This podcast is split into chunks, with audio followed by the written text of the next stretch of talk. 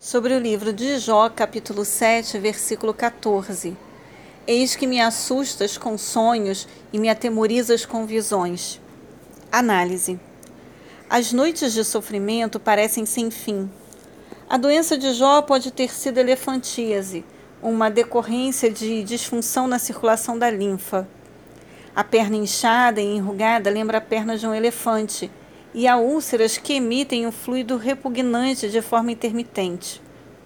Os pesadelos horrorosos são influenciados pela elefantíase e pelas palavras inquisitórias, acusativas e condenatórias de Elifaz, que só faziam torturar sua consciência atemorizada, piorando seu estado depressivo.